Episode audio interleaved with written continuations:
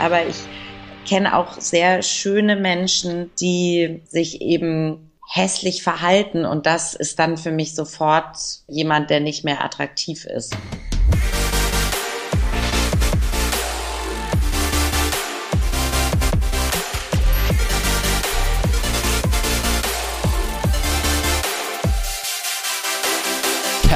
Hallo, perfekt. Hallo. Guten Tag. Hallo. Oh, Hallo, so schnell. Lili. Hat, hat sich noch nie ein Gast bei uns gemeldet. Wir müssen ihn erstmal Ganz vorstellen. Entschuldigung, ich wollte Hallo sagen. Nee, ist doch genau richtig so. Alles andere wäre auch sehr äh, unhöflich. Und die Hörerinnen und Hörer haben ja auch schon im Titel gesehen, dass du, liebe Laura, Laura Karasek ist heute bei uns, unsere Gästin bist. Schön, dass du da bist. Hallo. Für die Einladung. noch einmal. Ah, ja, Die wir hatten hier gerade schon so ein bisschen, äh, äh, haben uns schon so ein bisschen in, in, Stress, in einer Stresssituation kennengelernt, würde ich mal behaupten, was ja immer ganz gut ist für die Stimmung und für die, für die Beziehung. Ähm, und zwar hat die Aufnahme erst nicht so gut funktioniert, aber dafür ist jetzt alles umso besser und läuft einwandfrei.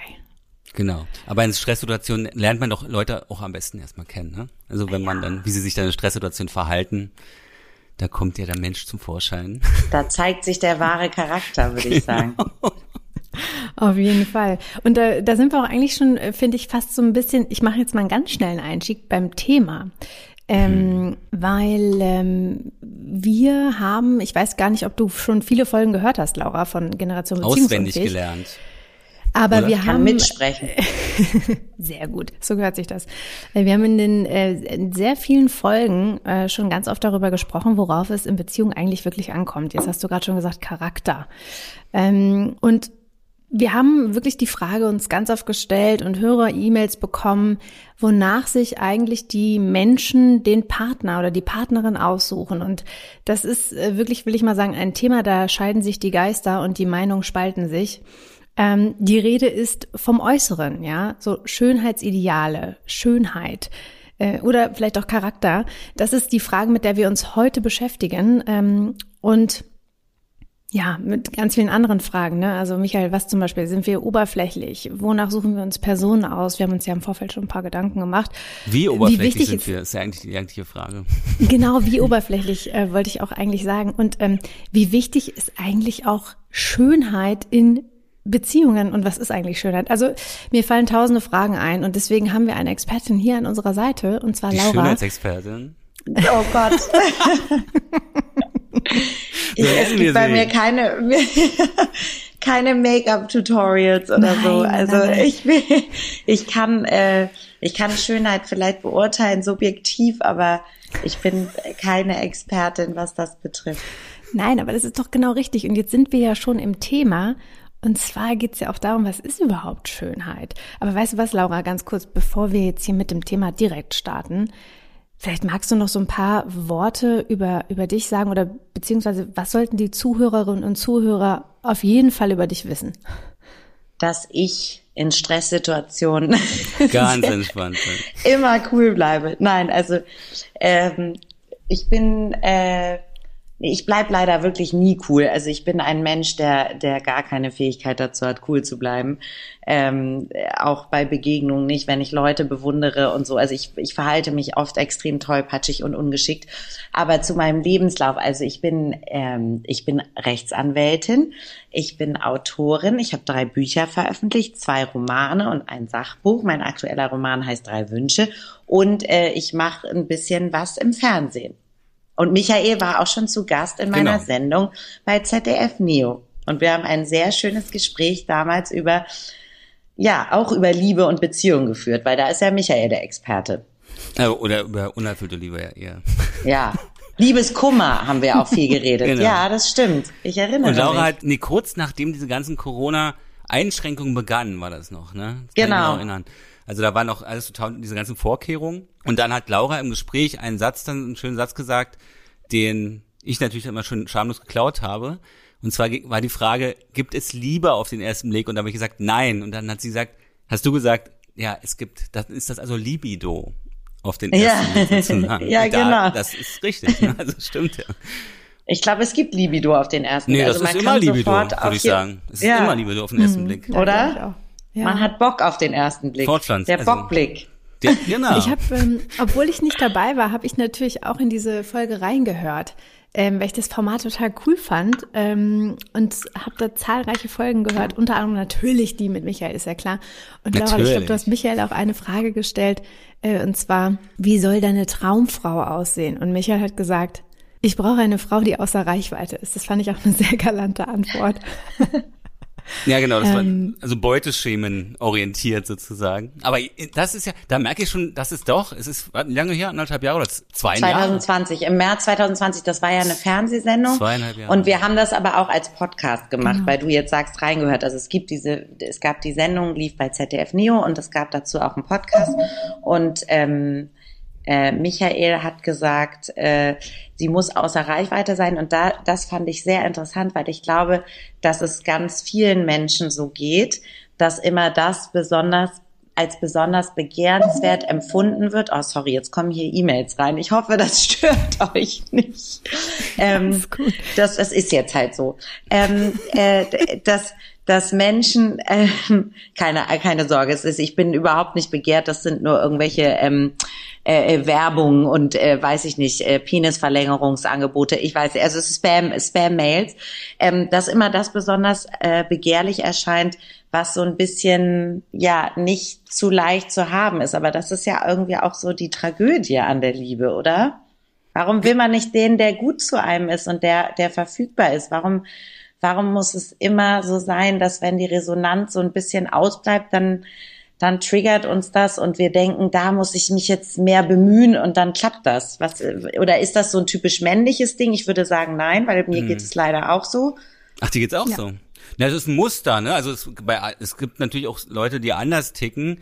Also ich krieg das ja auch so im Umfeld gerade bei einer Freundin mit, die halt wirklich von Leuten, wenn uns jemand verwirrt, also wenn uns jemand so sich ausschließende Signale sendet, auf der einen Seite sagt, oh, ich stehe auf dich, aber auf der anderen Seite sich ganz anders verhält. Das mhm. fängt dann an, uns natürlich zu beschäftigen, ja. Aber bei mir war es zum Beispiel so, sehr beliebt heute wieder, Frau Karasek.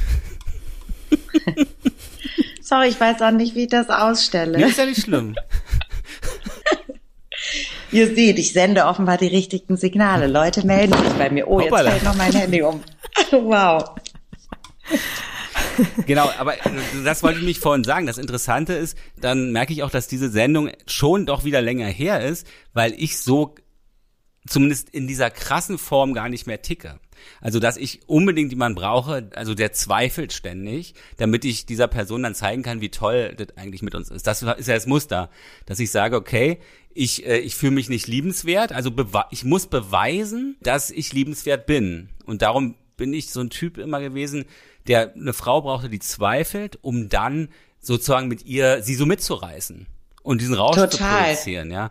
Und inzwischen ist es nicht mehr so. Inzwischen nee. ist es, also natürlich, ich spüre es dann doch schon, ja. Also wenn dann jemand doch sagt nein oder oder sozusagen sich dann wieder zurückzieht, das, da zieht's natürlich, ja. Aber ich kann es inzwischen einschätzen. Früher habe ich es für die totale Liebe gehalten und inzwischen weiß ich, das ist halt wirklich ein, auch eine Prägung bei mir, ja, und dann geht ein Muster halt los dadurch. Und äh, um, das kann ich inzwischen besser einschätzen. Insofern. Das ist ja auch eine Ego-Sache. Da geht's ja viel immer. auch um Kränk, da ja. geht's um Zurückweisung, um Kränkung. Und ich verstehe das total. Ich habe das auch, dieses, ich bin eigentlich gar nicht liebenswert und jemand behandelt mich auch so ein bisschen wie Dreck und ich muss dem aber die ganze Zeit beweisen, dass ich eigentlich kein Dreck bin obwohl ich das in Wahrheit auch ein bisschen versuche, mir selbst zu beweisen. Also ich glaube, das hat so ein bisschen was mit auch Selbstsabotage, ähm, irgendwie an sich selber zweifeln, aber natürlich auch an diesem, was immer zu haben ist. Also natürlich macht Verknappung ähm, übt einen Reiz aus. Also das ist in, in, in einer Konsumgesellschaft so und das ist eben, wenn man Liebe wie in der heutigen Zeit oder Dating so ein bisschen aus einer Konsumsicht betrachtet, ist natürlich die Verknappung macht äh, äh weckt Begehrlichkeiten. So ist es. Und wir werden ja, also um es nochmal gesellschaftskritisch zu sagen, also meiner Auffassung nach, ja auch nicht zu guten Menschen erzogen in der Gesellschaft, sondern zu guten Konsumenten. Und da passt es eigentlich ganz gut zusammen, dass wir halt, dass viele halt auch äh, als Konsumenten eigentlich agieren in der Liebe oder in dem, was sie da für Liebe halten oder so, ja. Genau. Ja. Mit Liebe hat es eigentlich nicht mehr so viel zu tun. Es hat sehr wenig mit Liebe zu tun, genau, äh, was wir Liebe sagen. nennen. Die Libido auf den ersten Blick. Glaube, genau, da ist es die Libido und da ist es, glaube ich, der Reiz, weil man merkt ja dann auch selber, auch das habe ich festgestellt und ich glaube, Michael, dir geht es auch so oder ich weiß nicht, ob es euch beiden so geht, dass man, wenn man dann am Ziel ist und das bekommt, was man will, dann ist schon wieder fast der Reiz weg. Also das ist ja wirklich wie so ein Kind, was ein Spielzeug bekommt, was es lange will und dann spielt es einen Tag damit und sagt, das langweilt mich jetzt. Also das ist eigentlich was sehr Kindliches und Trotziges und das ist eben keine Liebe, sondern da geht's nur um diesen Wunsch der Eroberung. Also ein, genau. ein, auf einen Erfolg hinzuarbeiten ist total schön, aber nichts ist langweiliger, als sich dann auf diesem Erfolg auszuruhen. Beruflich ist das ja auch ähnlich. Ja, man will ja immer weiter und wird wieder gierig und hungrig. Und deswegen ist natürlich dieses Schema ganz fatal, weil ja, wenn man dann das bekommt, was man will, ist es schon wieder äh, nicht mehr so, nicht mehr so spannend. Genau. Und das war bei mir ganz krass so, dass ich halt äh, wirklich da gelitten und gekämpft habe um Frauen, die gezweifelt haben. Und sobald die sich für mich entschieden haben, habe ich gesagt, oh, jetzt sind ja die ganzen Gefühle weg ähm, und ja. hab, hab das dann beendet. Und das Argument war für mich damals, die sind halt zerstört worden in diesem Kampf um sie. Aber das war falsch. Es ist eine Verlustangstgeschichte, wie meine Psychologin gesagt hat, dass ich sage, okay, ich erwarte praktisch, dass diese Frau mich verlassen wird irgendwann. Mhm. Und darum mache ich jetzt lieber Schluss. Also unbewusst, ja, mache ich dann Schluss, äh, damit ich halt die Kontrolle behalte und äh, sie mich nicht irgendwann mal noch tiefer verletzen kann. Und dann spielst du mit der nächsten Frau das gleiche nochmal von vorne. Und ich habe es irgendwann mal so krass gehabt mit einer Frau, also da war ich dann auch eine Affäre und und das das ist einfach das da da habe ich wirklich viel Nerven gelassen und und da habe ich gesehen, als das dann erledigt war, äh, ich muss hier mal ein bisschen was über mich selber rausfinden. Also das, das kann nicht sein. Also ähm, ich war so hoch am Abgrund dann, ja. Oder ich habe gesehen eigentlich, wie so doch mal richtig konkret gesehen, was meine ganzen Verliebtheiten eigentlich waren. Also die, das, das habe ich völlig falsch eingeschätzt. Entzaubert auch ein bisschen, wenn man da mal mhm. sieht, was da psychologisch im Hintergrund passiert. Das entzaubert sehr hm. und ähm, präventives Schlussmachen finde ich auch. Äh, sehr clever. Also eigentlich genau, bevor ich richtig verletzt werde, ich, das ist ja genau, wie du sagst, ein Kontrollverlust, ein Schutzmechanismus. Okay, ich gehe da lieber selber raus. Die Disziplin hatte ich nicht immer so wie du, aber ich kann das Gefühl nachvollziehen. Naja, ich weiß nicht, ob es Disziplin ist. Das ist eigentlich, ähm, also Disziplin wäre gewesen, wenn ich gesagt hätte, ich will es versuchen. Trotz der Vorgeschichte. Ich würde gerne einmal so ein bisschen äh, mehr darüber erfahren, wie wir denn überhaupt äh, auf Menschen aufmerksam werden. Laura, was ist denn so deine Erfahrung? Also ich spiele so ein bisschen darauf ähm, auf das äh, an, Thema der Folge. Auf das Thema der Folge und würde gerne einmal so wissen, wie wichtig ist denn überhaupt, also Schönheit, wenn man einen Menschen kennenlernt? Ah, ich finde, also bei mir ist ganz, spielt sich ganz viel über Körpersprache ab über Geruch. Also ich bin so total, ähm, es gibt so bestimmte Düfte an Männern, da, da sie machen mich wirklich verrückt. Also da, da, da kann ich, da muss ich fast hinterhergehen, weil ich so ein Faible für bestimmte Parfums und, und, und Düfte habe. Ähm, also für mich sind schon Menschen schöner geworden, bei denen ich dachte, die sind ähm, auf den ersten Blick vielleicht gar nicht so mein Typ haben aber eine unglaubliche Entschlossenheit ausgestrahlt. Also da sind wir wieder beim Thema Zweifeln. Also ich finde schon Männer toll, die sehr souverän sind, sehr gelassen, sehr entschlossen und irgendwie wissen, was sie wollen und nicht solche Zauderer und Zögerer und so. Ähm, aber es gibt natürlich schon so bestimmte Merkmale, ähm, schöne Zähne. Ich habe eine Schwäche für Brusthaare. Mhm.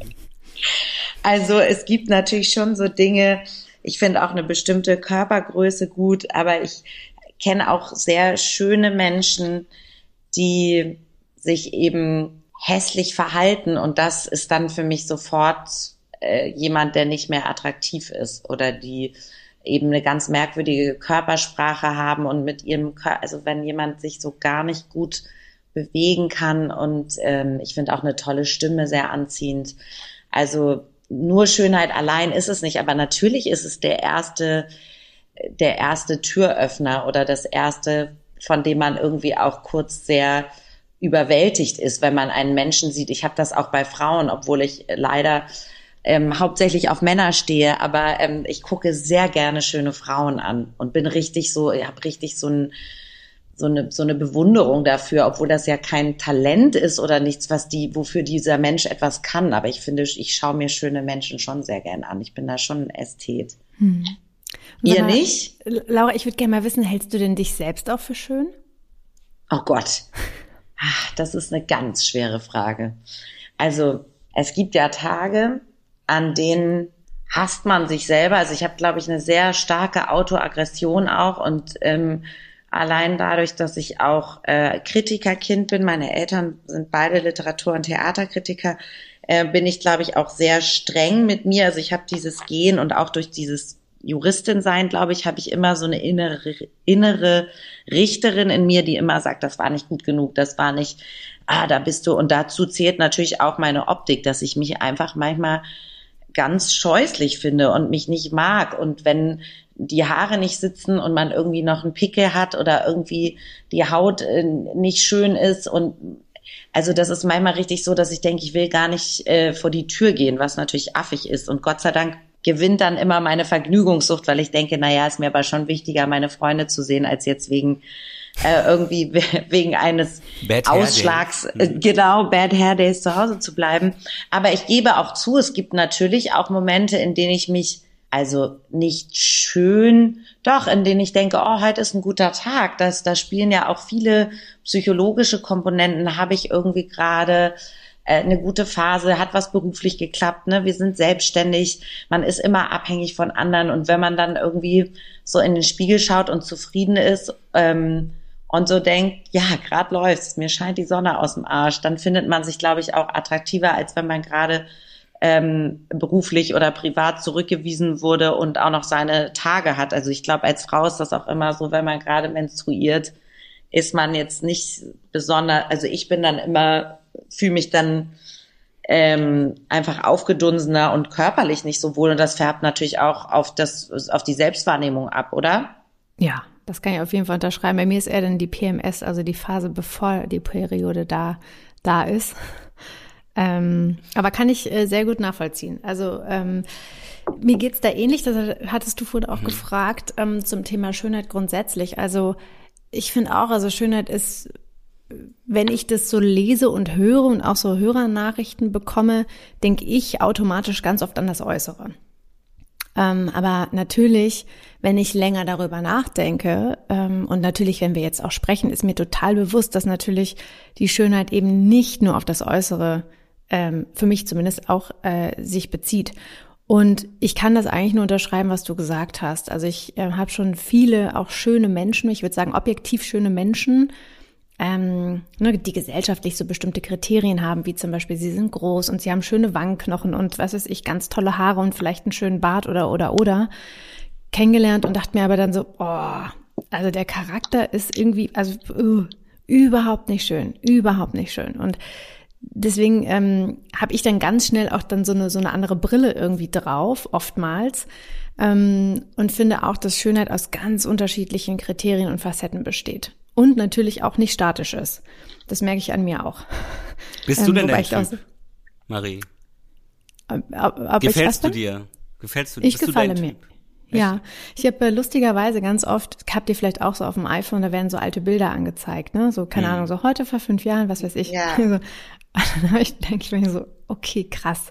Also, so wie sah ich denn da noch aus, ja? Also wirklich fast wie ein anderer Mensch. Und ich habe das ganz oft, dass mir viele auch sagen, du siehst da echt anders aus, man erkennt dich gar nicht. Wobei ich schon auch ganz klar sehe, dass ich mich, also das bin ich, aber das sind so Sachen wie, keine Ahnung, unterschiedliche Haarlänge, ähm, vor allen Dingen so die Augenbrauen, so richtig, so irgendwie noch anders. Also das sind so markante Dinge, ich glaube, die schon auch nach außen hin die Menschen vielleicht ein bisschen irritieren, die ich damals aber total schön fand, sonst hätte ich es ja nicht gemacht. Ne? Und ich versuche auch schon immer, ähm, es gelingt mir aber nicht immer, ähm, ich sag mal so, die beste Version von mir selbst zu sein. Ne? Also ich habe so an manchen Tagen denke ich so, ey, ist scheißegal, Haare und das ist auch okay, ne, können jetzt auch mal ungewaschen bleiben. Und an manchen Tagen versuche ich dann schon auch, wenn irgendwas Besonderes anstellt, ich sag mal, das Beste aus mir rauszuholen. ne, achte irgendwie Fingernägel schön, Haare schön, irgendwie zieh mir was Gutes an. Ich finde, das macht auch ganz viel so mit dem, wie fühle ich mich eigentlich, ne? Ähm, und da versuche ich schon auch die beste Version von mir selbst zu sein. Und ich glaube, es wäre schlimm, wenn ich jetzt sagen würde, ah, vor, vor, keine Ahnung, damals mit 14 und Pickeln im Gesicht fand ich mich viel hübscher. Also das würde ich 2005, nicht sagen. War das 2005? Ja, das ist wahrscheinlich noch länger her, genau. Nee, das Krasse ist, weil du das mit den Augenbrauen sagst, ist also die einzige Ex-Freundin, mit der ich noch Kontakt habe, ja, äh, der, äh, die, also ich hatte, wir hatten lange Zeit keinen Kontakt und dann haben, hatten wir uns so ein bisschen wiedergefunden und ich habe halt noch Fotos von ihr gehabt. Also als wir damals zusammen waren, also es war 2005 und dann habe ich ihr die Fotos geschickt. Und sie fand sie oh Gott und fand es ganz schrecklich, weil sie gezupfte Augenbrauen hatte zu der Zeit. Und das habe ich so diese ganz dünnen. Ja genau genau. Und das war 2005 und gestern stand im Zeitmagazin großer Teaser gezupfte Augenbrauen sind wieder in, bei Frauen und zwar war das in der Zeit 2005 halt irgendwie, stand wirklich da drin, in der Zeit, in der wir zusammen waren. Also es war wirklich so eine modische Erscheinung.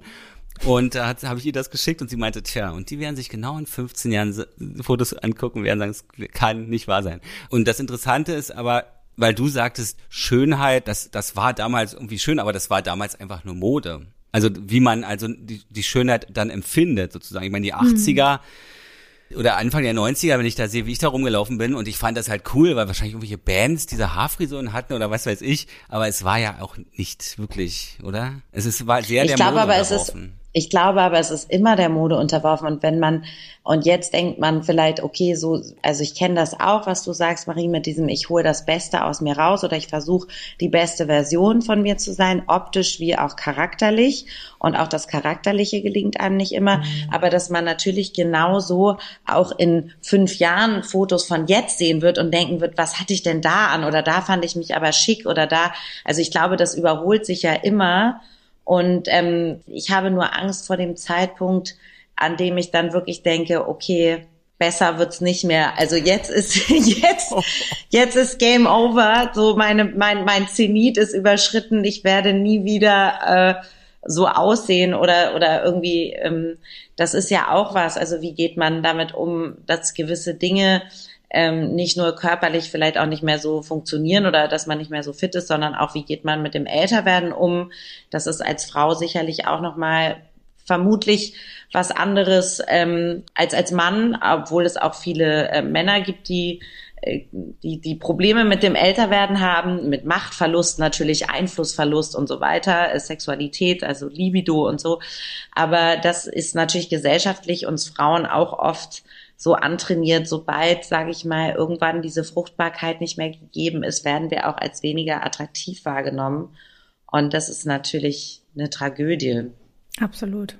Ja. Was kann man denn dagegen machen? Ist es bei dir und deinen Freundinnen auch ein Thema? Also mir haben ganz viele Frauen, die etwas älter sind, eben gesagt, oh, glaub mir mal, wenn du deine Tage nicht mehr hast, das ist so toll und das ist so entspannt und das ist so angenehm. Und die Wechseljahre empfinden jetzt nicht alle als angenehm, aber es gibt durchaus auch Frauen, die mir sagen, sie empfinden das als ganz angenehm, aus dieser Phase heraus zu sein, in der man dauernd verfügbar sein muss, sexuell verfügbar, also diese Fuckability suggerieren muss und so. Ähm, in dieser Phase bin ich leider oder Gott sei Dank noch nicht. Ähm, und, ähm, es, ich bin ja auch dem Patriarchat unterworfen. Ich bin auch eine Frau. Ich war Teenager in den 90er Jahren, habe Abi gemacht 2001. Also ich bin in einer Zeit groß geworden, in der es noch ganz doll darum ging, also in der die Themen, die wir jetzt behandeln mit Bodyshaming und Slutshaming und so, das gab's ja alles mhm. noch nicht. Das heißt, man musste schlank sein, man musste hübsch sein, man musste als Frau irgendwie fuckable sein und ähm, ich bin davon überhaupt nicht frei. Also ich bin gar nicht frei davon, dass äh, ich sage, es ist mir egal, was andere von mir denken. Ich bin gewiss nicht frei vom männlichen Blick, von diesem Male Gaze der immer so beschrieben wird. Also vielleicht entspannt mich das auch, wenn das mal ausbleibt, aber natürlich freue ich mich auch, dass mir als Frau immer noch gewisse Dinge auch leichter gemacht werden, dass mir am Bahnhof jemand den Koffer trägt und so. Also es gibt ja, es hat ja alles auch Vor- und Nachteile und man kann natürlich sich als Feministin, die ich auch bin, darüber aufregen. Ich habe das, ich finde es einfach charmant. Ich biete auch Leuten meinen Sitzplatz an, wenn die älter oder gebrechlicher sind und ich, ich fühle mich da als Frau nicht gekränkt oder beleidigt, wenn jemand mich mir den Koffer trägt oder mir eben auch ein nettes, und zwar kein übergriffiges, sondern ein nettes, höfliches Kompliment macht, finde ich das schön. Mhm. Und ich weiß nicht, ob ich das irgendwann vermissen werde, wenn es ausbleibt. Was meinst du? Eine neue E-Mail. Satzpunkt, akustischer Satzpunkt. Eine WhatsApp. Meinst du, fragst du mich gerade oder mich? Ja, als Frau. Ich habe ja da weniger Erfahrung. Ja, es kann, es, der Blick äh, von, ich sag mal, von Michael auf dieses Thema, Michael ist ja auch, ich sag mal, ein bisschen älter nochmal als ich auf jeden Fall. Nur ein ist ja so zum Thema War nur Schönheit. gefühlt aber jünger. Wie alt bist du denn, Michael? Ich bin 47. Okay. Ich noch nicht. Betre betre betretener Blick von Laura. Du siehst auch nicht so gesehen. aus. Nein, ich habe nur überlegt, dazu frage ich dich gleich was, ob du, ob, du, ob dir das schwerfällt, älter zu werden und, und auf die 50 zuzugehen. Aber jetzt möchte ich erstmal hören, was Marie zu sagen hat. Ja, ich sehe, ich sehe es auch da wieder so ähnlich wie du. Ich kann, ich kann das, ähm, wobei ich habe nicht, also ich, ich bin 34 und in meinem Umfeld äh, sind vor allen Dingen äh, zu, sehr viele Mütter, ähm, die, also wo es dann eher so um andere Themen geht, jetzt nicht Wechseljahre und und äh, was passiert, wenn ich nicht mehr, du hast es gerade geschrieben, in diesem fuckable äh, Age bin, sondern da geht's dann eher darum, was passiert denn mit mir, weil ich hab, war ja vorher Freundin oder Frau und jetzt bin ich irgendwie Mutter und habe keine Zeit mehr, irgendwie die Dinge zu tun, die mir eigentlich wichtig waren. Also das ist bei mir im Umfeld gerade so ein extrem, ich sag mal, heißes Thema. Mhm. Ähm, Du hast ja auch Bei zwei Kinder, auch. genau. Also vielleicht kannst du das Ja. auch, äh, da auch gleich noch was zu sagen, aber ähm, ich glaube, ich bin, ich bin gelassener. Ähm, das merke ich. Und ich muss auch sagen, dass es was damit zu tun hat. Ich war, ich bin in einer Beziehung und war davor relativ lange Single. Und ich habe schon gemerkt, dass ich, also so knapp fünf Jahre, in der Zeit schon extrem viel gemacht habe. Ne? Also so dieser Druck irgendwie da war und natürlich wollte ich dann irgendwie auch raus und den Leuten gefallen und in erster Linie mir selbst gefallen und äh, und da ging, da war ich schon viel mehr im Außen. Das ist etwas, das ich gerade extrem merke, weil ich einen Partner habe und ähm, da jetzt nicht mehr diesen Druck habe. Und ich glaube, das ist so ein ähnlicher Druck, den du beschreibst zum Thema Fruchtbarkeit. Ähm, der ist natürlich auch noch da auf einer anderen Ebene, aber wenn ich jetzt nur so auf das Äußere achte, dann merke ich, ähm, dass das bei mir auf jeden Fall nachgelassen hat und ich eher so das Gefühl habe, ey, es ist auch voll okay, wenn ich mich, also gerade wenn ich mich jetzt nicht schminke, kommt natürlich auch so ein bisschen auf den Partner an, weil der findet das total toll, wenn ich mich am liebsten gar nicht schminke. Also der findet das gut, wenn ich total natürlich bin ähm, und der gibt mir auch das Gefühl, dass ich genauso wie ich bin perfekt bin. Ja, und das finde ich einfach sehr schön und deswegen habe ich so diesen Druck wirklich nicht mehr so.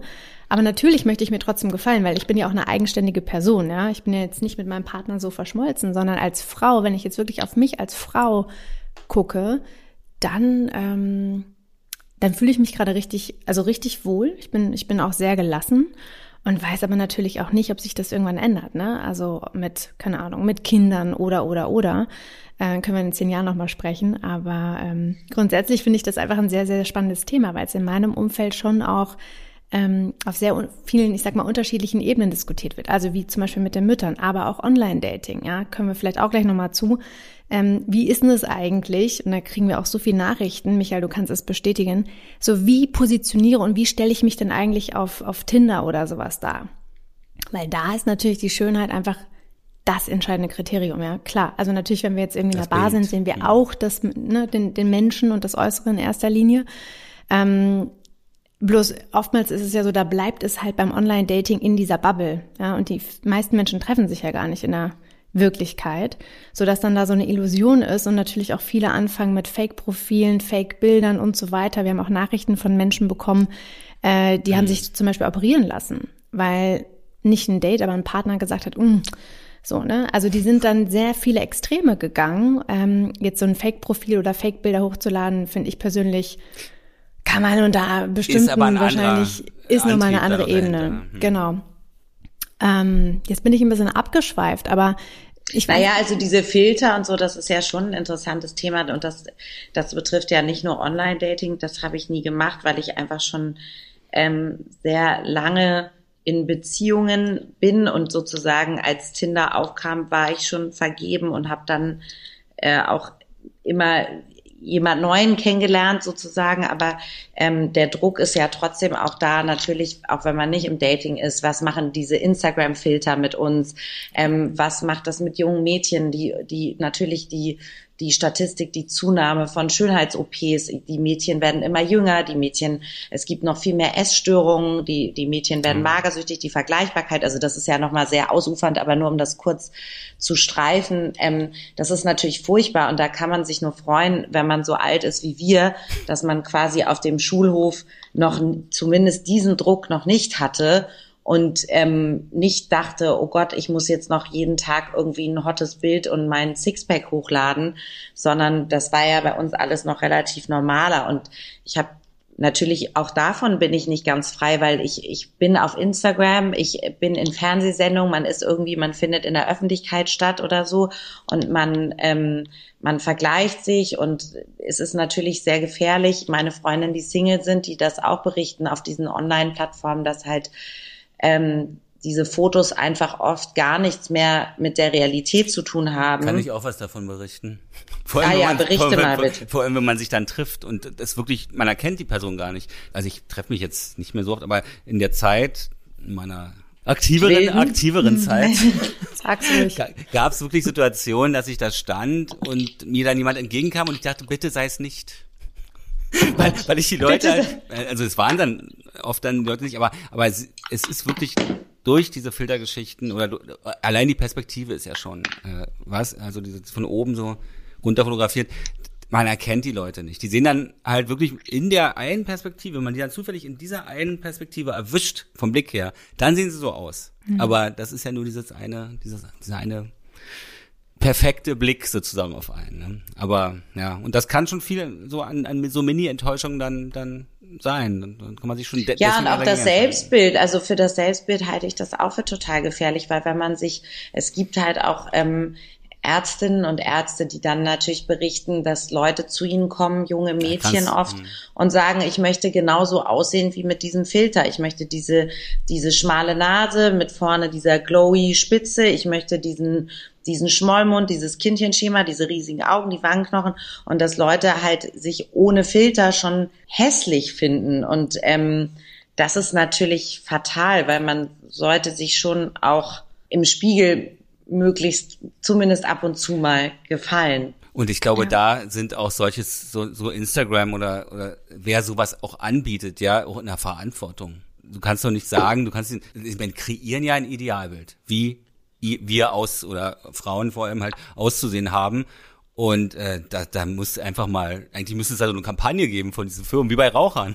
Zigarettenfirmen müssen ja auch Aufklärungskampagnen oder machen auch Aufklärungskampagnen, dass man weiß, wie man das einschätzen kann. Vor allem als 14-Jährige kann man das halt noch nicht so einschätzen. Ja? Ich glaube aber, Sie haben doch in Schweden oder mhm. Norwegen, also in, in Skandinavien, da, da muss man es ja schon kennzeichnen. Also so, da musst okay. du eben, ja, ja, das ist hier noch nicht so, aber dass du zumindest kennzeichnen musst, das ist ein ge gefiltertes Foto. Hm. Ähm, und es gibt ja auch auf Instagram so Seiten, die selbst von sehr prominenten ähm, internationalen Superstars dann äh, so vorher, nachher, also die, die haben halt ein Originalbild. So, ja und zeigen dann, ah, da hat sie die Taille schmaler gemacht, ah, da hat sie das Gesicht bearbeitet und so.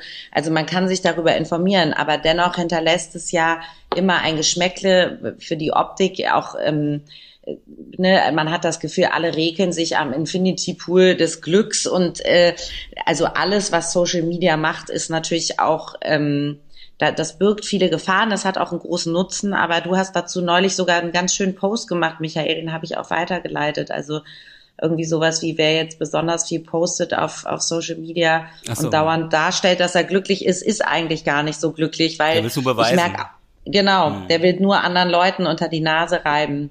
Guckt mal her, mir geht's so gut, weil ich immer selber merke, wenn ich da relativ wenig aktiv bin, habe ich halt ein Leben. Also bin ich halt fröhlich mhm. und habe gar keine Zeit dafür. Und das ist halt so, finde ich halt so krass, wenn man so überlegt, ja. Also wenn man jetzt damit aufgewachsen ist, ja, wenn man irgendwann, also wirklich in der Teenie-Zeit mit zwölf dann schon seine ersten Profile da hat, man muss sich auch mal fragen, wer war ich eigentlich, bevor ich ein Social-Media-Profil hat, hatte. Mhm. Ja, also das ist ja eine ganz andere Welt, weil das ist ja eine, eine Erweiterung von einem selbst sozusagen. So wird das ja empfunden. Ist ja also wie ein eigen, eigenes Sinnesorgan, mit dem man sozusagen auch dann halt wahrgenommen wird. Und das ist halt sehr trügerisch.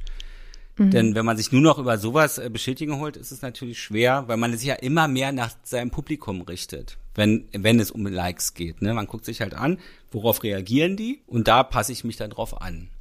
Und damit ich immer mehr Bestätigung bekomme. Und das ist halt. Und das ist natürlich auch der Algorithmus, der sehr sexistisch ist, der also genau die Bilder pusht von Frauen und Mädchen, die im Bikini sind, die freizügigen Bilder.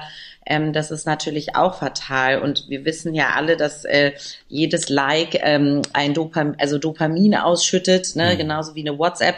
Und du bist dann halt ein Junkie. Also du, du bist, du hängst an dieser Like-Nadel und denkst irgendwie, genau da muss jetzt, da muss jetzt noch mehr kommen und wobei eine amerikanische Comedian hat mal gesagt, ähm, when you're posting something on Instagram, you're basically just making content for your crush. Und ich glaube, auch das stimmt. Man postet manchmal gewisse Dinge nur damit eigentlich eine bestimmte so, Person okay, gut, ja. sich das anguckt. Wollen Wobei ich, dazu sagen? Ihr, ihr lacht beide, nee, ihr nee, wisst, nee, was ich meine. Klar. Flunkert mich nicht an. Nee, das stimmt auch. Das ja, ist das auch stimmt. eine Kommunikationsform. Ja, ja da, da würde ich dir sogar, würde ich dir auch recht geben, auf jeden Fall. Ich habe ähm, hab einen Freund auch online kennengelernt, wobei nicht auf einer Dating-Plattform. Ähm, aber ich habe irgendwie gerade gedacht, als ihr das so erzählt habt, ähm, Einerseits natürlich ist das ein, ein, Phänomen, das jetzt gerade einfach äh, soziale Medien, das ist einfach da und wir können ja, wir können ja nicht mehr ohne. Hm. Nein. Ich glaube aber, dass es das immer schon gab. Also in abgewandelter Form, weil ich glaube, als ich jetzt irgendwie früher auf dem Schulhof stand, so doof das klingt, haben wir uns auch schon über Leute lustig gemacht, die da irgendwie standen und jetzt nicht die coolsten Klamotten anhatten. Ja, also ich glaube, das gab es ja immer schon auf irgendeine Art und Weise. Und mir ist heute, äh, heute Mittag was passiert. Ich war joggen und ähm, auf der anderen, es war Ampel, rot, ich stand natürlich und weil Kinder da waren, passe ich wirklich immer ganz besonders mhm. auf und gehe nicht über rot. Und dann standen da zwei kleine Mädels und ähm, ich konnte die aber verstehen, weil es fuhr kein Auto und ich habe nur darauf gewartet, dass es grün wird.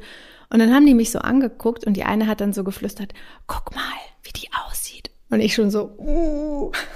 Dann haben die wirklich so vor meinen Augen über mich gelästert oder über mich geredet. Sie haben allerdings was Schönes gesagt, also was, was ist, sagen wir mal, schmeichelhaftes. Sie meinten nämlich also auch wirklich total objektiv und balla balla, die hat total schöne Beine. Und dann mhm. standen die beiden da und haben sich meine Beine angeguckt. Ich hatte halt eine Sporthose an. Also es war nichts Besonderes, ja. Aber ich dachte nur krass. Und es war also ungefiltert, ich war ungeschminkt, ich stand ja nur da, aber ich dachte nur so, wie stark dieses Bild, wie man sein muss, auch weg von Social Media, unabhängig davon in der realen Welt mittlerweile unser Filter ist, wie wir Menschen angucken oder was wir schön finden oder auch nicht oder oder oder. Ähm, und damit möchte ich mir jetzt überhaupt gar nicht selbst schmeicheln, sondern ich möchte eher auf diesen Punkt hinaus, wie, wie sehr wir das auch, auch wenn wir es online lernen, ja, so aufges aufgesogen haben, dass wir es auch in der normalen Welt als Maßstab dann oft anlegen, ne, auf andere Menschen. Und dann nee, auch schon so äh, jung und so klein, die waren wirklich, ich weiß nicht, zwölf oder irgendwie so. Ich glaube, äh, es, es gab ja auch Ghosting, gab es ja auch, bevor es äh, Dating-Apps gab genau, oder so, ja. Nur du hast halt diese Medien dadurch, also das Medium, äh, hast du eine Verdichtung. Du kannst es halt, die Frequenz erhöht sich halt total, ne? Also ja, du total, verlierst ja. halt das Gefühl durch die Masse, haben wir oft schon gehabt, dass dahinter Menschen sind, hinter diesem Profil, Profil, ne? Also das ist halt ganz, wenn du 100 Frauen nach links, also so wegwischt sozusagen, dann macht das ja schon was mit dir, ja? Immer dieses, also es ist ja so ein Hot or Not Prinzip. Und so sollte man eigentlich nicht in so vor allem in so einer Masse die Leute, äh, also Menschen beurteilen oder bewerten. Ne? Das, das halt finde ich total schön, was du sagst, weil ich glaube ganz oft, selbst selbst wenn wir Menschen persönlich kennen und ich bin auch schon geghostet worden, auch schon beruflich. Also ich finde das ganz schlimm und äh, mich quält das immer sehr, weil ich mir das sehr zu Herzen nehme.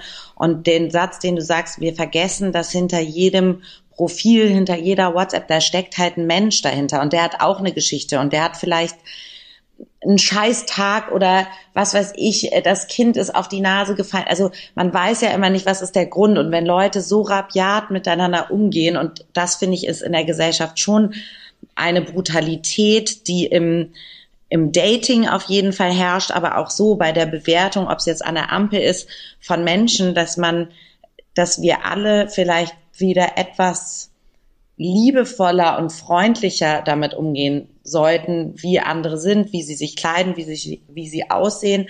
Weil ich war zum Beispiel nicht ein Kind, was über andere so gelästert hat. Also ich habe nicht gesagt, guck mal, wie sieht die denn aus auf dem Schulhof? Also ich will es jetzt nicht bestreiten, dass ich, also ich will nicht behaupten, ich habe es nie gemacht, aber ich war keine Mobberin. Ich war aber auch glücklicherweise keine, die jetzt großartig gemobbt wurde. Ähm, und ich versuche heutzutage, weil ich das Bewusstsein habe, gerade als ähm, auch als Feministin, ähm, wenn ich andere Frauen oder Freundinnen von mir höre in einem Gespräch, die so über andere Frauen reden, dass ich auch sage, so reden wir doch nicht mehr über Frauen. Das ist doch völlig, äh, die ist ja auch zu fett für das Oberteil oder guck mal, wie die, äh, wie peinlich. Also das ist eben genau, das sind so die Sätze, die auch vom Patriarchat, also die wir so übernommen haben. Das sind Männer. So darf ja, man, so, Männer, ja, so darf man, also Männer dürfen immer Frauen bewerten und ach, guck mal, mir wird hinterhergepfiffen.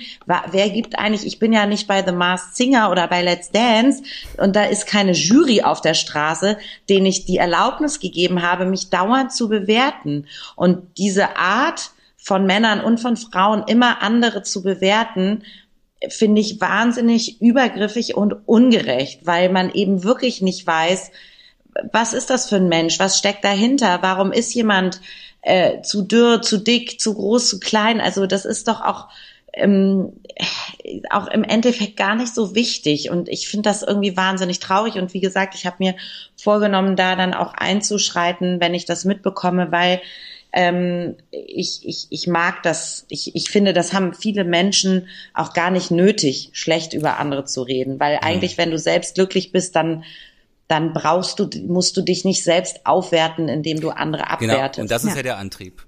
Das wollte ich sagen. Also das ist der Antrieb der Leute. Sie wollen sich besser fühlen, indem sie die anderen abwerten. Das ist eigentlich sehr st starker narzisstischer Zug. Also dass man, da hat man so einen geringen Selbstwert, dass man auf andere herabblicken muss, um sich besser zu fühlen. Und das ist eigentlich schon, eigentlich ist armselig, kann man sagen. Ne? Findest du dich denn attraktiv, Michael? Ich war lange Zeit äh, wirklich überhaupt nicht mein Typ, muss ich gestehen. Und ich habe mich da mal mit ihm unterhalten, äh, der sich mit Psychologie sehr gut auskennt. Das war so ein kleines Erweckungserlebnis. Und er hat, also ich bin ja ein Scheidungskind. Und also das ist schon lange her und diese Scheidung lief auch, er hat sich da auch nicht so cool verhalten, ja. Also äh, mein leiblicher Vater und ich habe gar keinen Kontakt mehr zu dem. Ich war da sechs und der, mein Psychologenfreund, der meint dann zu mir, du siehst in den Spiegel und siehst halt ihn. Und das ist eher so ein, daraus entsteht so eine, so eine Antipathie. Oder ja. darum hast du die gegenüber so eine, Antipathie. Aber ich muss auch gestehen, es wird besser. und wenn ich mir Fotos angucke, wie bei Maria auch, also wenn ich mir jetzt Fotos von vor ach, fünf oder sechs Jahren nur angucke, da sage ich mir, okay, verbessert. Also ich, ich bin immer so immer zufriedener. Und ich habe Glück durch die Gene meiner Mutter, ähm, wesentlich ein bisschen jünger zu, zu, wirken, als ich jetzt eigentlich bin. Also ich freue mich eigentlich deswegen eigentlich auch, dass irgendwann dieser 50. Geburtstag kommt. Man wirkt dann halt nicht so. Und wir wirken ja, in meinem Umfeld wirken ja wie, eigentlich die Leute gar nicht mehr so. Heutzutage, wie sieht ein heutzutage ein 50-Jähriger, denk, überleg mal, wie du, wie vor 30 Jahren oder 20 Jahren ein 50-Jähriger aussah. Das ist eine völlig andere Welten, mhm. ja. Also das ist. Wobei ich auch gerade wirklich gedacht habe, Michael, das ist auch nochmal schön, dass du das sagst wenn mich jemand fragt, ne, möchtest du oder wenn du deine, keine Ahnung, Schönheitssünden, ich mache das jetzt mal ganz plakativ, irgendwie löschen könntest, ja, äh, würdest du das machen? Also möchtest du bestimmte Dinge ausradieren und in bestimmten Phasen nicht so ausgesehen haben, wie du ausgesehen Nein. hast? Würde ich trotzdem sagen, auf gar keinen Fall. Weil alles, und das meinte ich vorhin auch nochmal mit dieser besten Version, ich glaube, dass alles genauso sein sollte. Also für mich, kann jetzt nur wirklich von mir sprechen. Und jede Phase, auch wenn ich mich mal nicht gut fand, auch wenn ich mal wirklich irgendwie selbst irgendwie mich wirklich ah, nicht nicht nicht sehen konnte oder mehr gewogen habe, als ich es irgendwie toll fand oder oder oder, das hatte ich alles schon mal, gehört das ja irgendwie auch dazu. So und ich glaube, das alles prägt ja auch und führt irgendwie dazu, wo wir jetzt gerade sind. Also zumindest nur bei mir. Das merke ich nämlich gerade, ähm, wenn ihr so über über dieses äh, über das Alter nochmal gesprochen habt ähm, und wie wir uns sehen. Das finde ich nochmal irgendwie auch einen interessanten Punkt. Der ist mir gerade so gekommen. Also ich möchte überhaupt gar keine Sünden von mir löschen, auch nicht die, also jetzt nicht nur die optischen nicht, sondern auch ähm, alles andere, weil das war ja, das auf die Schnauze fallen oder Dummheiten begehen ist ja auch sehr prägend. Ich glaube, auch Liebeskummer ist total prägend. Also auch eine Empathie zu entwickeln ähm, für sich selbst, aber auch für andere, die dann in einer ähnlichen Situation sind. Also ähm, ich, ich bin eigentlich über die meisten Erfahrungen ganz froh, auch wenn sie in dem Augenblick schmerzhaft waren. Mhm. Aber vielleicht redet man sich das auch schön, ich weiß es nicht. Aber ähm, ich bereue nichts oder wenig. Ja. Lass uns noch mal einmal zum Thema, also zum Thema der Sendung kommen, beziehungsweise den Dreh so ein bisschen auf Beziehungen auch ähm, richten. Ähm, wie wichtig, wie wichtig ist denn jetzt Schönheit in der Beziehung? Das ist eine Definitionsfrage, ne? Was Schönheit ja, genau. Also ich, ich finde es total wichtig, dass man sich nicht nur, weil man in einer Beziehung ist, dass man sich nicht gehen lässt, mhm. weder charakterlich noch optisch. Also dass man jetzt nicht denkt, ach guck mal, ähm, jetzt äh, kann ich mich benehmen wie Sau und ich ähm, ich kenne die meisten Paare, die ich kenne, sind auch schon so, dass sie sagen, ähm, wir achten auch vor unserem Partner noch darauf. Äh, wir machen nicht äh, Pipi voreinander. Wir, weiß ich nicht, drücken uns nicht einen Pickel aus im Bad, wenn der andere da drin steht oder so. Also, dass man ähm, so ein bisschen natürlich soll man authentisch sein und, und wahrhaftig, aber und, und, und nicht einen Schein wahren. Natürlich soll man sich fallen lassen können, aber ich finde es schon wichtig, auch noch ein gewisses Mysterium zu bewahren oder sich etwas Rätselhaftes oder Geheimnisvolles auch charakterlich zu bewahren. Ich finde auch nicht, dass man alles teilen muss, jeden Gedanken, jeden Abgrund und auch nicht jeden optischen Abgrund. Also ähm, auch da ähm, ich finde es schon, also ich möchte meinen ähm, Freund oder Mann äh, ja noch attraktiv finden und ähm, und ich möchte auch, dass der mich noch attraktiv findet. Das heißt aber nicht, dass ich jetzt hier jeden Tag in zwölf Zentimeter Stilettos äh, irgendwie die Geschirrspülmaschine ausräume. Aber ähm, Darauf lege ich ja Wert. Dass man sich, dass man sich Mühe gibt, äh, finde ich schön, weil man fühlt sich, ich finde auch, das ist ein Selbstgefühl. Also ich habe das schon im Lockdown gemerkt, wo man sich dann weniger rausbewegt hat, dass das auch was mit meinem eigenen Selbstwertgefühl. Also klar, wenn man tagelang irgendwie nur im Sweatshirt rumhängt, fühlt man sich auch versiffter als wenn man irgendwie unterwegs ist und ähm, sich ein bisschen aufgebrezelt hat und irgendwie macht das auch was mit der eigenen Lust auf Sex und auf und, und Spaß am Vergnügen. Als klar, wenn ich auf dem Sofa liege und äh, Chips fresse, fühle ich mich nicht besonders sinnlich. Und dann habe ich auch wahrscheinlich weniger Lust, als wenn ich ähm, ja in der Bar bin und irgendwie äh, äh, Glitzerfummel anhabe. Ja, ich glaube, dass das wirklich äh, so dieses, also wertschätzen, dadurch, dass man sich nicht gehen lässt, kann man wirklich auch sehr viel äh, Wertschätzung zeigen. Und das macht auch viel Attraktivität aus. Ich habe übrigens ähm, auch mal äh, kurz so geguckt zum Thema äh, schöne Paare, ne? Ob die jetzt sozusagen erfolgreichere Beziehungen führen, weil man könnte ja denken, wir haben ja vorhin über Instagram und so weiter gesprochen, Social Media, ne, mehr Klicks und erfolgreich und hast du vielleicht mehr Follower. Vielleicht kann man das ja auch auf das wahre Leben äh, übertragen. Und ähm, es gibt eine Studie, und zwar die Harvard University. Einige haben das schon mal gehört aus Amerika.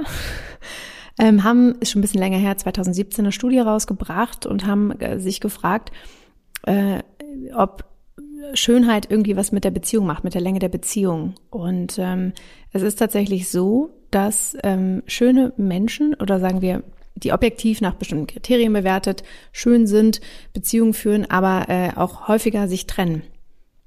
Interessant. Mhm. Aber das kommt mir so bekannt vor, weil mehr die Möglichkeiten. Halten, genau, die Beziehungen halten von attraktiven Menschen im Schnitt weniger lang als andere durchschnittliche Beziehungen oder von, sagen wir, durchschnittsschönen Menschen. Ähm, und das liegt schon daran, so begründen die das zumindest, dass natürlich äh, schönere Menschen dann auch, ich denke auch mal, ne, also mehr Optionen haben und sie schreiben das auch so, also dass sie dann äh, bedeutend häufiger sich wieder umgucken können und dann wahrscheinlich auch wieder schneller durch die Attraktivität, durch die Schönheit in Beziehungen kommen. Und vielleicht dann auch einfach so, das ist jetzt nur meine Interpretation, denken so, ja gut, kommt halt der nächste, ne? Meine Chancen stehen immer bisher ganz gut. Ich bin ja bisher immer in irgendwie eine Beziehung reingekommen und so. Ähm, aber ist schon heftig. Also dann, dann spricht aber nicht für die Qualität der Beziehung. Genau, und das ist eben genau die Schlussfolgerung, dass ähm, Menschen, die schön sind, weniger stabilere Beziehungen führen. Ja. Wollte ich noch mal ganz kurz mit reingeben. Spannend. Ich fand Darum also das heißt, bei mir nicht, ja? ja, du bist einfach zu geil, Michael. Schön. Du bist so hot. Also Natürlich ist die, es gibt ja auch diesen, ne, dieser Oldschool-Satz, Gelegenheit macht Diebe und so. Also ich bin, sicherlich ist es so, je mehr Versuchung du hast, desto standhafter musst du sein und desto mehr musst du darauf achten, ähm, dass du ja, dass du nicht hochmütig wirst und denkst, ja gut, also wenn die Alte jetzt rumzickt oder wenn der Alte mich nervt, ich habe ja hier noch zwölf andere Optionen. Auf der anderen Seite finde ich aber, Michael, weil du gerade sagst, es spricht ja nicht für die Beziehung, es spricht für mich auch nicht für eine Beziehung, wenn ich nur mit jemandem zusammenbleibe, weil ich denke, ich finde eh nichts Besseres. Ich habe null Option. Also es sollte ja immer ein freier Entschluss sein und ein, ein, ein freiwilliges Wollen und nicht so nach dem Motto, na ja, ich habe den jetzt an der Backe, aber auf dem Markt komme ich auch nicht gut an, dann bleibe ich jetzt halt hier. Ist jetzt ja auch nicht die große Liebe. Ich also kenne solche Leute. Ich kenne ich, ich kenn auch solche Leute und das finde ich mindestens so fatal wie ähm, Menschen, die, äh, die sagen, ich trenne mich vielleicht zu leichtfertig, ähm, weil ich den Eindruck habe, äh, es kommt noch was Besseres. Aber das ist, es ist ja bei in beiden Beziehungen ist die Qualität ja dann nicht okay sozusagen. Ne? Ach Gott, du bist aber auch streng. Den, der, ja. der Blick des Autors, den kennst du doch. Der ist immer ein bisschen härter ja. als der des Menschen. Ja, ich weiß. ich schreibe ja auch viel über Beziehungen und, und deswegen natürlich, man, wir haben uns ja beide schon viel damit beschafft, befasst oder alle drei und auch äh, natürlich ist auch eine, besteht auch eine große Gefahr darin, dass man schöne Menschen mit glücklichen Menschen verwechselt. Also die mhm. Gleichsetzung von Schönheit equals Glück äh, Äußerlichkeiten equals Glück. Ja, genau, das ist so und das ist natürlich ein, ein, ein ja eine Gefahr, dass man denkt, dass dass man glaube ich auch oder ich auch als ich jünger war, wenn mich jemand verlassen hat oder keinen Bock mehr auf mich hatte, dann habe ich das gar nicht so oft auf meinen Charakter bezogen, weil ich irgendwie dachte, ich bin ja irgendwie lustig und auch nicht dumm oder so. Also dann dachte immer, okay, ich war wahrscheinlich irgendwie nicht attraktiv genug oder der fand mich hässlich oder so. Also das, das war immer so ein ganz schneller äh, Gedankenweg äh, von mir. Darauf beruht unsere gesellschaftliche Wirklichkeit auch, ne? dass wir halt viel über Äußerlichkeiten also genau, also wenn jemand erfolgreich ist im Leben, wenn man jemand viel Geld verdient, wenn jemand attraktiv ist, der, der oder die muss glücklich sein. Das ist genau. eine Ideologie, damit wir das auch versuchen anzustreben damit am Ende die Wirtschaft immer weiter wachsen kann. Natürlich, damit wir konsumieren. Natürlich. Genau. Geld ausgeben für schwachsinnige Produkte, hatte, die uns optimieren können. Ich hatte meine Freundin, die hat äh, zu Studienzeiten so viel Geld für Make-up äh, Make-up äh, oder Kosmetikprodukte ausgegeben, dass ihre Mutter, die damals noch Einblick hatte auf ihr Konto, dachte, sie hat ein Drogenproblem, weil die so, so, schnell, so schnell so viel Geld ausgegeben hat immer. Oh Gott. Und dieselbe Person äh, hat dann, als die, sie waren so zusammen, da ist sie so 30, Ende 20 war sie, und dann hat sie zu mir, hat sie mich so vorbereitet und gesagt, ja, ich habe schon wieder neue Falten entdeckt und so. Und ich muss mich darauf vorbereiten, ich werde wieder eine Therapie machen müssen, weil ich nicht damit klarkomme. Also dass jetzt dass immer mehr Falten kommen und so weiter. Ne? Also die war sehr auf Äußerlichkeiten fixiert. Aber das ist natürlich fatal, wie, wie abhängig man sich auch von ja in dem Augenblick von sowas macht ja. und dass man unglücklich ist, wenn man zugenommen hat beispielsweise oder also das ist ja, das sagt ja nichts darüber aus, wie mein Leben gerade läuft, aber trotzdem äh, bin auch ich nicht davon frei, dass, dass man irgendwie sich gerade besonders wohlfühlt, wenn natürlich die geile Jeans äh, so gut sitzt und so. Das ist ja alles schrecklich. Das sollte ja nicht der, das sollte ja nicht das sein, wo, was einen glücklich macht. Und wenn man so eine Angst vor Falten hat oder davor hässlich zu sein, also wie gesagt, die Frauen, mit denen ich manchmal rede, die etwas älter sind, die empfinden das auch als wirklich große Befreiung und sagen, das ist so angenehm, wenn du nicht mehr dauernd ähm, ja so als Objekt oder sexualisiert wirst und du nicht dauernd denkst, jetzt muss ich so und so aussehen, sondern wenn, wenn da irgendwie auch so eine, so eine Gelassenheit zu einem selbst entsteht, ich bin auf jeden Fall auch gelassener als mit 20 und ich wäre auch nicht gern nochmal 20. Und das ist auch wieder eine Selbstwertfrage. Michael schon. Nein, nein, nein, nein, nein, nein. Aber ich frage mich die ganze Zeit, auf was kommt es denn jetzt eigentlich an? Ich, äh, ich habe auch so ein bisschen, ich werfe das mal rein, dass Schönheit ja auch, äh, finde ich, mit, mit, der, mit der Bindung auch zusammenhängt. Ne? Also Schönheit ist ja auch, wir verändern uns ja alle. Ähm, und ich habe auch viele Freunde in meinem Umfeld, die ganz lange schon mit ihren Freunden zusammen sind und die sagen, habe da mal die Frage gestellt, sag mal, so eine 15 Jahre, 16 Jahre oder so, sag mal, würdest du dich heute, wenn du deinen Freund auf der Straße siehst, nochmal so in den verlieben und dir den auswählen? Uh. Meistens kommt dann keine Antwort, sondern so, mm, was dann natürlich auch schon was sagt. Und die sagen so, ey, ja, ganz ehrlich, das ist gar nicht mehr, da, da gucke ich gar nicht drauf, sondern ich finde den einfach vom Charakter und all diese Dinge, die wir geschaffen haben, einfach extrem schön. Und ich weiß auch, dass ich nicht perfekt bin, ja, aber irgendwie passen wir zusammen. Das war keine bist, WhatsApp. Laura, du bist so beliebt. jetzt. Party. Nein, jetzt kommt, jetzt kommen leider meine Kinder nach Hause. Ach so, oh, dann wird's gleich lebendig, würde ich sagen. Das ist die Klavierlehrerin. Oder wartet mal, ich, wir können mal ganz kurz, ich gehe einfach hoch. Moment. Können wir oben noch weitersprechen. Wir müssen kurz eine Zäsur sozusagen ähm, damit ich, weil hier unten habe ich jetzt keine Ruhe mehr. Nein, das, also ich finde schon, ich, ich finde, ich finde meine Partner und Boyfriends und mein, also ich, ich finde, die bleiben auch attraktiv. Also jetzt zu sagen, das ist nur noch, weil wir schöne Erinnerungen haben und heute würde ich mich nicht mehr in den verlieben. Nee, das, das teile ich nicht. Das hatte ich auch noch fast in keiner Beziehung. Also wenn ich mich dann getrennt habe, habe ich oft nicht mehr verstanden, warum ich den überhaupt mal gut fand. Aber ähm, während ich mit denen zusammen war, dann länger habe ich nicht gedacht, oh, das sehe ich gar nicht mehr oder das ist nur noch, ähm, also ich stehe schon, ich finde schon ähm, äh, bestimmte Männer einfach sehr attraktiv und springen darauf an und dann äh, ist das auch ja was chemisches, was erotisches und dass ich dann nur auf den Charakter schaue auch nicht, aber es gibt natürlich Schönheit kann ja auch langweilig sein. Also wenn jemand eitel ist zum Beispiel, finde ich das total unattraktiv wenn man so sich so ja. die ganze Zeit äh, so selbst gern anschaut und ganz äh, pinzig oder, oder irgendwie schwierig ist mit seinen Haar- und Pflegeprodukten und so. Also wenn, dann würde ich auch denken, Gott, du bist ja nur mit dir selbst beschäftigt.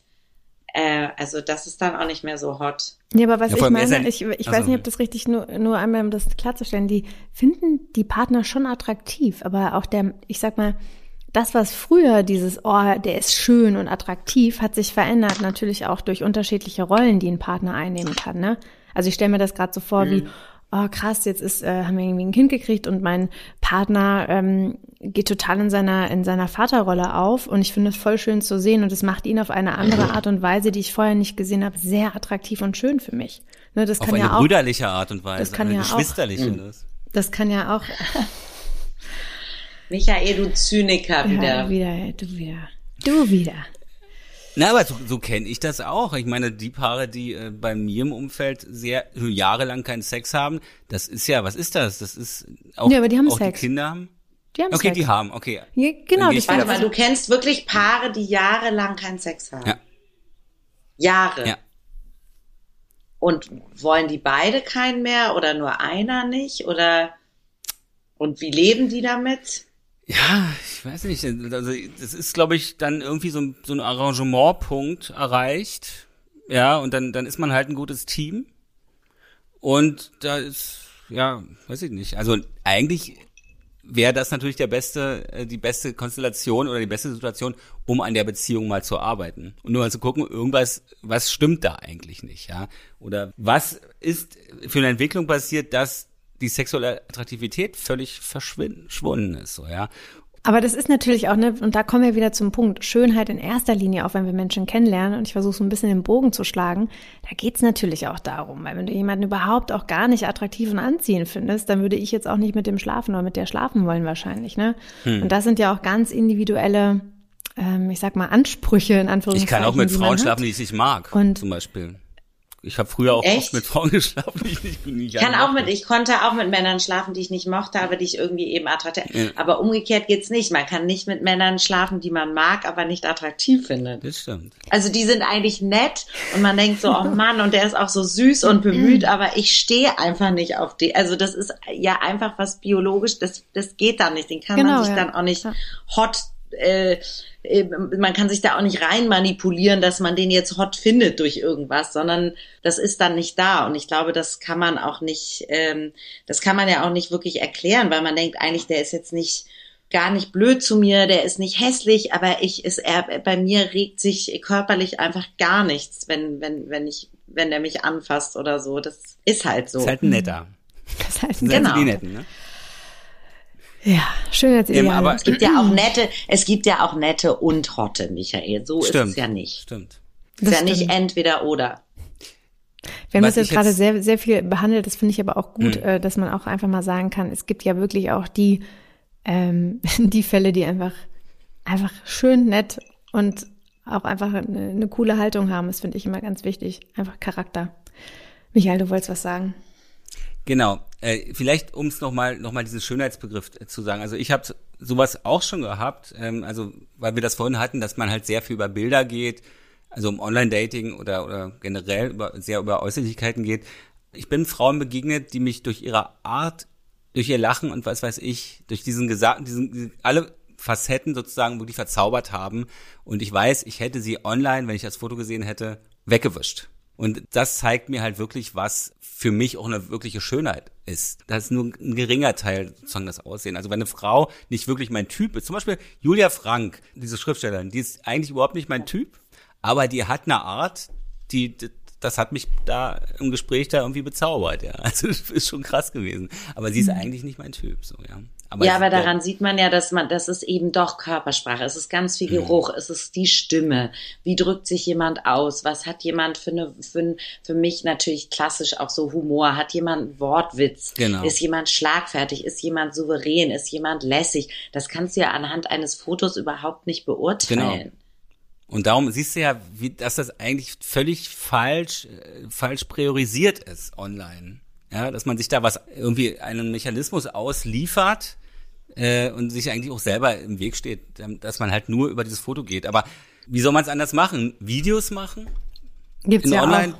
Genau, also zumindest finde ich es aber auch wichtig, da haben wir auch kurz drüber gesprochen, wenn man sich aus irgendwelchen anderen Gründen vielleicht auch einfach doch nicht hingezogen fühlt zu einer Person, ne? kann ja auch sein, dass man irgendwie parallel 80 Dates hat und dann merkt man, oh, da ist jetzt jemand dabei. Das ist ja das Schlimme, worunter glaub, äh, auch viele, auf viele Zuhörerinnen und Zuhörer leiden, dass sie dann denken, okay, krass, der ghostet mich und es liegt jetzt nur daran, dass ich jetzt nicht schön genug bin. So, was habe ich falsch Eben. gemacht? So. Und das, finde ich, ist das eines der größten Probleme daran, ähm, dass es das Schönheit, das haben wir jetzt festgestellt, sehr viele unterschiedliche Facetten hat und ich glaube, dass da auch viele Menschen mitgehen. Ähm, aber die Art und Weise, wie dann darüber auch kommuniziert wird, das ist, glaube ich, etwas, wo, äh, wo wir, und Laura, du hast es so schön auch gesagt, ähm, ja, auch einfach mal, ich sag mal, Partei ergreifen und einfach sagen, nee, da springe ich jetzt nicht drauf und ich lasse da jetzt nicht über irgendwie eine Frau und gehe da jetzt mit und so weiter, sondern positioniere mich und sage einfach ganz klar so, nee, also m -m, lass uns, lass uns mal andere Inhalte. So redet man nicht über andere, genau. Genau, lass uns das ist ja auch kein Inhalt, das ist ja auch kein Gespräch, was einen weiterbringt ja, oder eben. irgendwie eine schöne Stimmung macht. Also ich rede dann lieber über über andere Themen, über die man diskutieren kann und auch streiten kann, aber ja. nur irgendwie über die Hose von einem Menschen zu reden oder darüber, wie scheiße die geschminkt ist oder wie scheiße der die Haare hat, also das ist mir dann doch zu belanglos und ähm, ich glaube auch natürlich dieses Ghosting und dieses, dieses ganze Thema, worüber du ja auch sehr viel schreibst, Michael, und was du viel behandelst ähm, und ich auch in meinen Texten und in meinen Sendungen und Themen, weil, weil uns das ja umtreibt, ist eben ähm, diese Beliebigkeit, also diese Austauschbarkeit und dieser, dieser Menschenkonsum, also wirklich dieses, ja, es kommt noch was und ja, meld mich später. Also einfach diese, diese Art, sich überhaupt nicht mehr, ist noch nicht mal zu versuchen, sich auf jemanden einzulassen, sondern wirklich ähm, im Überdruss äh, zu sagen, ich habe jetzt hier 17 Chats offen und 20 äh, Tinder-Swipes und so. Das ist, das, das erschwert die Liebe enorm. glaube ich. Ich glaube, es geht, wenn man an so einem Punkt ist, äh, da geht's also auch nicht um, um Liebe oder um, um ja, oder um tiefgehende Gefühle. Es geht darum, eine Bestätigung zu haben. Es geht eigentlich, bleibt nur noch auf einer, auf dieser Ego-Oberfläche und dass man halt sozusagen, ja, dass sein Ego halt geschmeichelt wird. Und genau. weiter geht das dann auch nicht mehr. Ich finde dieses Bild total schön. Ähm, lass uns ein paar Tabs schließen, um einfach wirklich auch an den Kern zu kommen und die wirkliche Liebe dann auch irgendwann tatsächlich, also es ist ja nur verliebt sein, von dem wir oftmals sprechen, ne? aber dann die wirkliche Liebe genau. auch zu spüren und die dann auch äh, auszuleben. Das finde ich eigentlich einen sehr schönen Gedanken. Na, die meisten erleben, glaube ich, erst eine richtige Liebe, wenn sie Kinder haben. Also wenn wir über Liebe reden wollen, ja, und nicht über. Ich glaube, das ist dann nochmal, ich glaube, das macht ein anderes Thema auf. Ich, wie gesagt, habe noch keine Kinder. Ich glaube aber, eine bedingungslose Liebe zu den Kindern, beziehungsweise Liebe zu den Kindern ist nochmal eine andere Art von Liebe. Ja, genau, Fragezeichen. Ja. Äh, aber. Ja, mein Anspruchsdenken hier mein idealisiertes Liebesanspruchsdenken. Nein, nein, das ist schon so, dass man zu Kindern eine ganz andere Liebe, natürlich, aber das ist ja klar, aber ich würde sagen, ich habe auch bevor ich Kinder hatte schon Menschen sehr geliebt, ja. Hm. Also anders, aber das war auf jeden Fall Liebe. Das war auch manchmal eine Besessenheit, auch das gebe ich zu. Oder auch toxische Beziehungen habe ich schon geführt, ähm, wo, wo beide irgendwie krankhaft, also wo das mehr so ein Krieg, Kampf, Machtspiel-Ding war, wer kann dem anderen mehr wehtun und man steigt. So, aber ähm, das ist jetzt ja dann sehr weit weg vom Thema Schönheit, aber auch das ist ein sehr aufregendes Thema, über das wir mal sprechen sollten beim nächsten Mal. Aber ähm, na, wir haben alle einen ja. Schuss. Wir haben alle einen Schuss und es geht eigentlich darum, dass die Störungen harmonieren. Der ja. einzelnen Partner wahrscheinlich, ja. Ab bestimmten Alter oder so. Wenn es nicht antherapiert oder austherapiert wurde. Aber das ist ja ein ganz anderes, wie gesagt, das ist ein anderes Thema.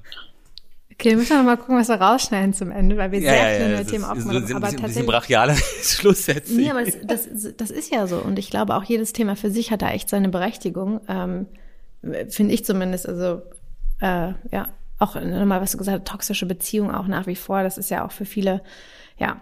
Also kommen wir jetzt zu weit, äh, beziehungsweise zu weit weg von dem eigentlichen Thema. Ähm, Laura, was ist das, das Fazit? Das Fazit ist, Schönheit ist irgendwie gefühlt wichtiger denn je und sollte vielleicht nicht ganz so wichtig sein. Es ist ein, ich glaube, Schönheit ist ein Gesamtkonzept was sich nicht nur aus dem aus den Äußerlichkeiten, also aus dem Aussehen äh, sozusagen zusammensetzt, äh, denn nur eine andere Facette, wenn die hässlich ist eines Menschen, kann die optische Schönheit total zerstören, total zerfallen lassen. Und das sollte man vielleicht im Blick haben, wenn man wieder hier rumswiped und nur über Bilder halt Leute beurteilt oder so, über, über Äußerlichkeiten. Das ist mein Fazit. Und Meinst deins, Marie? Ich schwanke zwischen Mut zur Hässlichkeit. Ähm, Schönheit liegt im Auge des Betrachters, wahre Schönheit liegt im Auge des Betrachters. Bei mir geht es darum, dass man erkennt, äh, was einem wirklich wichtig ist, ganz individuell. Ähm, und sich nicht verleiten lässt von irgendwelchen vermeintlichen Bildern, die da draußen rumherrschen. Und da mit sich nochmal ins Gespräch zu gehen und wirklich zu sagen, ah, was ist es denn jetzt, was mich so reizt? Oder fehlt mir nicht eigentlich doch was? Das wünsche ich mir, dass wir da hinkommen. Und dann die offene Kommunikation darüber. Das habe ich ja, mitgenommen. ja, da, danke, liebe Laura, dass es geklappt hat. Ja, und dann auch noch so lang geworden ist. Und vor allem sogar haltvoll. Wir haben ja so wunderbar also wir sind, chaotisch angefangen. Ja, wir hätten noch, ich glaube, wir hätten noch eine ganze Staffel. Also was da für Themen, man, man denkt ja dann auch, klar, wir haben uns ja nun auch alle drei wirklich viel mit Themen beschäftigt und beziehen. Und das ist ja auch so ein, das sind ja alles Themenbereiche, für die ich auch brenne. Dann denkt man immer, darüber will ich eigentlich auch noch. Und mhm. da habe ich auch noch eine Statistik und das kenne ich. So, aber man kann es halt nicht. Jetzt ist es, ähm, war es sehr schön, mich mit euch auszutauschen und das habe ich sehr genossen. Dann Lieben Dank, Laura, für deine Zeit, für den ganzen, ähm, für deine Sichtweise. Ich finde es sehr spannend. Ich habe mir ganz viele Sachen äh, mitgeschrieben und gemerkt, äh, weil ich das sehr inspirierend finde. Also vielen Dank an der Stelle natürlich auch an Michael und äh, an euch da draußen, liebe Hörerinnen und Hörer. Äh, schön, dass ihr wieder dabei seid und wir freuen uns, wenn ihr nächste Woche wieder einschaltet zu einer neuen Folge. Tschüss. Tschüss.